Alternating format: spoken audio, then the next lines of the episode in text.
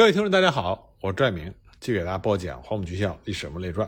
我们接着来聊聊抗战胜利之后所建立的国防部。那么，国防部在国共内战中，它的表现欠佳，这是因为国防部在它的运作中存在着明显的缺陷。首先呢，统帅职权难分。国防部取代了军事委员会之后，在法律上，它就成为了国军的最高统帅机构。但是呢，国防部组织法。对于军队的统帅权规定的并不清楚，总统、国防部长和参谋总长都有很大的权利，但是军事问题到底由谁全权负责，这一直都存在着分歧。关于国军最高统帅权力的分歧，当时国民政府立法院的观点是最有代表性的。立法院认为，首先呢，宪法规定总统统帅全国陆海空军的规定，这只是象征军队属于国家的意思。并不意味着总统就要行使实质的统帅权。最典型的例子就是美国总统，他是美国陆海空军的总统帅，但他并不进行实质的军事指挥。那么第二点呢？国军关于作战的指挥和统帅，直接是经由参谋总长下达于军队，这有悖于以政领军的原则。那么如果战争失利，那么立法院将弹劾谁？第三点呢？国防部长和参谋总长的职权很不容易划分清楚，所以就造成权能不分。因此，总统、国防部长和参谋总长在军事上相互倾轧、推卸责任，无法形成统一指挥，这就造成了兵家大忌。也正是因为如此，立法院迟迟没有能够通过国防部组织法，这让国防部始终处于不合法的状态。那么，蒋介石自从北伐战争开始。就是国军的最高统帅，他独揽国军的一切军政大权，在国防部成立之后也是如此。一九四五年九月三十日，委员长侍从室撤销，改设国民政府参军处，设上将参军长一人。参军处下设总务局、军务局和典礼局。那军务局的分工，它比原来的侍从室各组还要细致。这就意味着蒋介石可以通过军务局对军队进行直接的控制。一九四八年，蒋介石当选为总统之后，参军处直属于总统府，办理有关军务事项。蒋介石可以通过参军处绕过国防部，直接宣布军事命令，指挥军队。国防部建立之后呢，本来是该由参谋本部指挥各地的战事。那么，一九四七年五月之后，随着战局不利，蒋介石就加强了对军队的控制，先后将参谋总长陈诚和国防部长白崇禧。调到前线指挥作战，而他本人呢，坐镇中枢，直接指挥。在辽沈作战的过程中，为了保持机密，蒋介石曾经亲临东北和华北，面授军机，调度部队。他并没有通过国防部第三厅，更多的是侍从参军临时传达他的旨意。淮海战役里呢，蒋介石依旧是亲自调动大小部队，而他的部署仅凭每日一次的官邸汇报。根据顾祝同的回忆，国防部为了针对前方作战，每天清晨都会集合部长、总长、次长有关的厅处长，在作战地图室开会。而这个会议呢，是由蒋介石亲自主持的。先是由主管单位报告前一天的战况、最新情报，以及研判共军的企图和可能的行动，再由参加人员申述自己的意见，最后由蒋介石亲自裁决，然后再电令前方遵照实施。可是战场的形势瞬息万变，当蒋介石命令到达前线的时候，情况很有可能已经发生了巨大的变化。蒋介石在后方干预前线指挥，这再一次是兵家大忌。蒋介石的这种越级指挥，自然也就引起了国防部和战地指挥官的不满。像国防部长何应钦在一九四八年八月二日的政治会议上就说：“蒋介石指挥军队未经国防部转型，团长以上的人士。”不经评审手续，皆由总统决定，所以何应钦说他不负军事失败的责任。蒋介石对军事的过度干预，就架空了国防部，导致国军指挥系统的混乱，前方作战将领缺乏主动性，权责不明，这是国民党军事失败的重要原因之一。那么，南京国军国防部这是在美国顾问的帮助下建立起来的，可当时美国自己尚未设立国防部。只是有了一些大体的设想，所以呢，美国军事顾问在帮助中国组建国防部的时候，并没有成功的经验可供借鉴。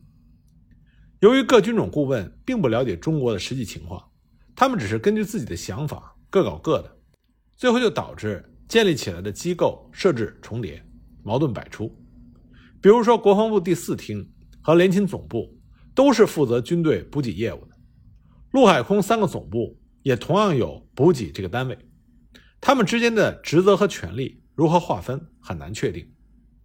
海军和空军规模较小，各自独成一套补给系统。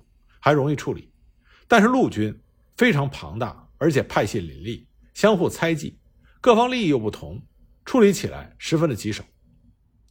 像国防部第二厅，虽然主管国内外的三军情报，但在当时，他只能管国内陆军情报和一部分的防谍反共的工作，与陆军总部的情报业务相似，又属于彼此重叠。按照美国军事顾问的建议，国防部第四厅特别重要。工作也特别繁重，因为补给计划的周密充足与否，直接关系到前线士气的振奋和战争的成败。但是要实现有成效的工作，就必须了解中国当时全国工农业生产状况和动员速度等等，这才能够将三军所需的武器、弹药、粮食、装具、器材等会同陆海空军的补给单位全部计划妥当，再由第四厅以国防部的名义。向政府有关单位接洽好生产任务及所需的数量和时间。联勤总部负责执行第四厅的计划，将所需的物品送交给部队。但是在抗战胜利之后，当时中国全国物资极其匮乏，想要通过第四厅统一安排很难实现。所以呢，当时较重要的补给业务，像海军、空军都是自己直接办理，不必经过第四厅。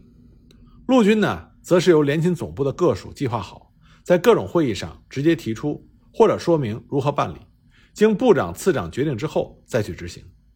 第四厅只是知道有此事，根本无法实现计划，更不用说有决定权了。机构设置的混乱和职权不清，就大大降低了国防部的工作效率。最初设立国防部的目的之一，就是想要克服军事委员会庞大、冗杂、无效率的弊端。可是国防部设立之后，这个问题仍然存在。立法院曾经屡次提议精简国防部机构，国防部也的确改组和裁撤了一些无关紧要的部门，但是重要机构重叠的问题始终得不到真正的解决。当时就有有识之士指出弊端所在。他说，美国官员们企图把西方制度引进中国的时候，并没有认识到西方制度对中国并不适用。至少在相当长的时间里不适用。进行体制改革的努力可能被灵活的政治手腕以及其他因素轻易的抵消。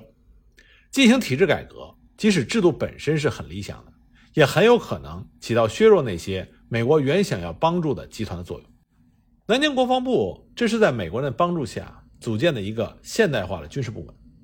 可是当时的中国资本主义发展水平很低，国家经济整体上远未达到现代化水平。国民意识和国民素质也和现代化世界相差甚远，所以当然支撑不起国防部这个现代的军事机构。那么，在国军建立之初，军队中的政治部就是军事主官下的一个重要的幕僚机构，主要负责军队的思想政治工作，统一军人思想，加强军队的凝聚力。虽然国军自从清党之后，军队中的政治工作江河日下，但必定还保留着政治部。及其整个的运作系统，还是军队组织中的重要一环。可是，一九四六年六月，国防部建立之后呢，就盲目的仿照伪军体制，撤销了军事委员会政治部，并且设立了新闻局、监察局、民事局，分别行使原来政治部的职能。党部也从国军中撤出，政工人员在军队中的地位一落千丈，普遍被视为是卖狗皮膏药。可是，由于新部门的作用。尚未得到有效发挥，旧部门就已经撤销了，而国共内战迫在眉睫，这就造成了军队中政治工作的削弱。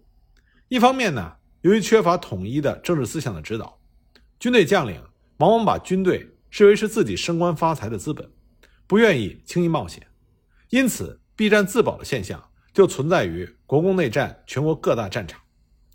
像孟良崮战役之后，蒋介石就亲自点评说。各级指挥官每存苟且自保之妄念，既乏敌忾同仇之认识，更无协同一致之精神，做事为敌所致，以致各个击破，实为我军各将领屈辱招祸最大的原因。另一方面呢，原来政治部组织民众配合军事工作的作用也被削弱了。国防部成立之后，只在参谋总长下设立了一个民事局，来负责组织民众支援前线。民事局的人员编制远不如原来军委会政治部。当时全国各大战场，国共两方打的是不可开交。如果只在南京设立一个民事局，是根本不可能满足全国各大战场的需要的。正所谓得民心者得天下，民心向背，往往决定了战争的胜负。由于解放军比国军更加重视争取和组织民众，所以才能越战越强，强弱之势很快被扭转。那么，国民党在战局不利的情况下，也开始认识到了政治工作的重要性，所以，一九四七年底，把国防部新闻局又改成了政工局，主要负责鼓舞军队的士气，组织民众配合军事行动。可是，政工局成立之后，他的工作多数是纸上谈兵，效果不佳，军民关系日益的疏远和淡薄。像国军著名将领石觉在反思辽沈战役失败的时候就说过：“因为组织战，这是对匪战争的根本；民众之争夺战，是组织战之成败关键。必须争夺组织，掌握运用民众，才有资格作战。抗乱时期，虽有少数地区注意及此。”但是并没有普遍化、制度化，而且做法也欠深入彻底，所以效果不彰。因此，始终只能进行点线作战，而拱手将广阔之面及庞大之人力、物力、财力让于匪方，以致经济军事两难持久。由此可见，撤销政治部给国军带来了不可估量的损失，也间接导致国军输掉了整个内战。尽管抗战之后，国防部的设立。是中国军事现代化建设的一次有益的探索，但是良好的动机要受到各种主客观条件的制约。国防部设立之后的实际效果和最初的预想之间存在着很大的差距。国民政府设立国防部，原本是要将国共两党军队统一于民主政府之下，重新整编军队，加强军事力量。这是中华民族在经历了艰苦抗战之后，准备吸取经验教训。建立现代化国防的愿望，但这种愿望的实现，要在一个相对平稳和缓和的时期。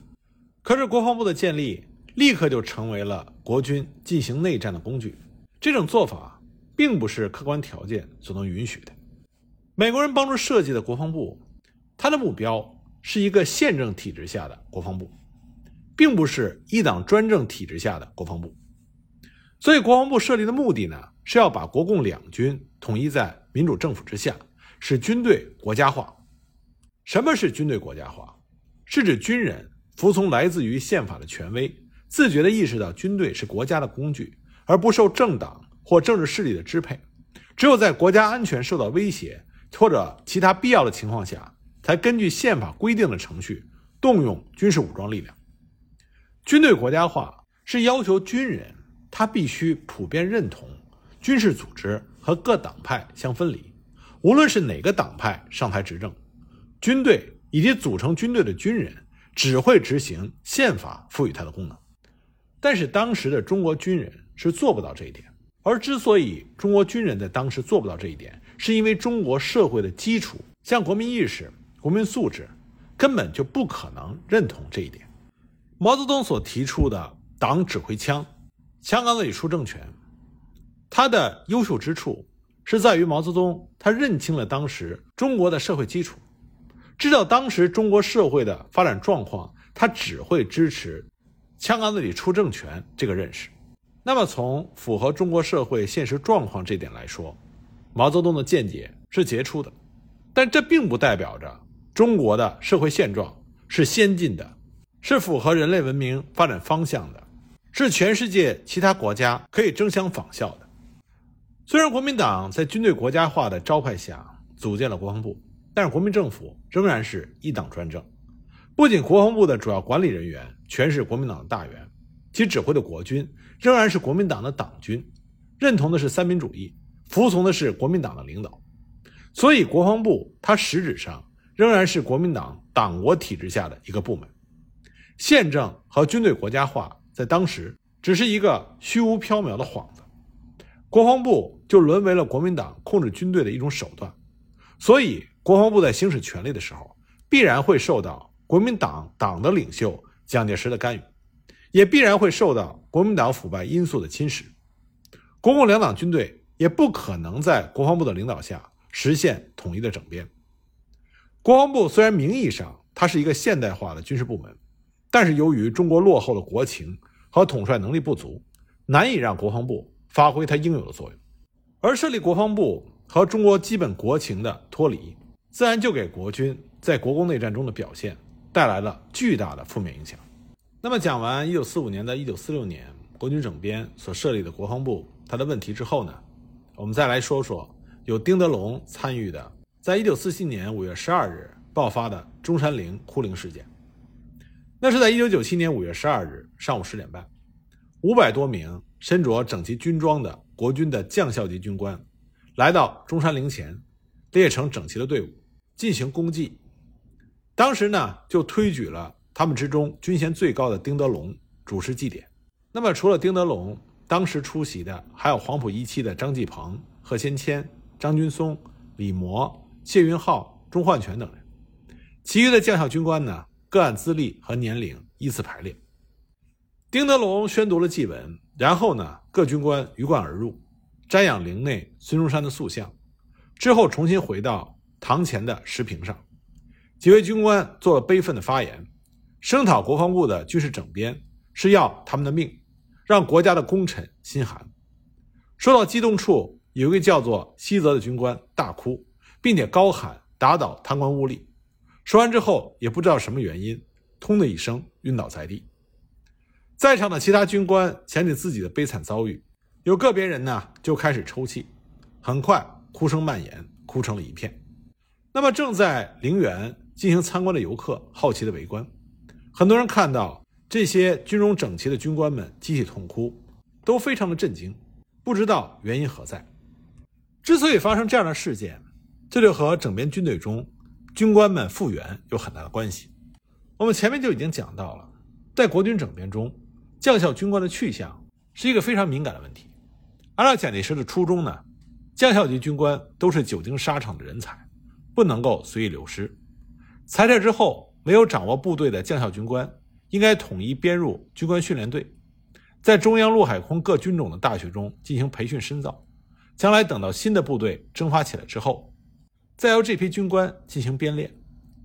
按照蒋介石的设想，通过统一的训练重编，大部分杂牌军的军官或能从此脱离和他们旧主的联系，成为蒋介石的嫡系人马。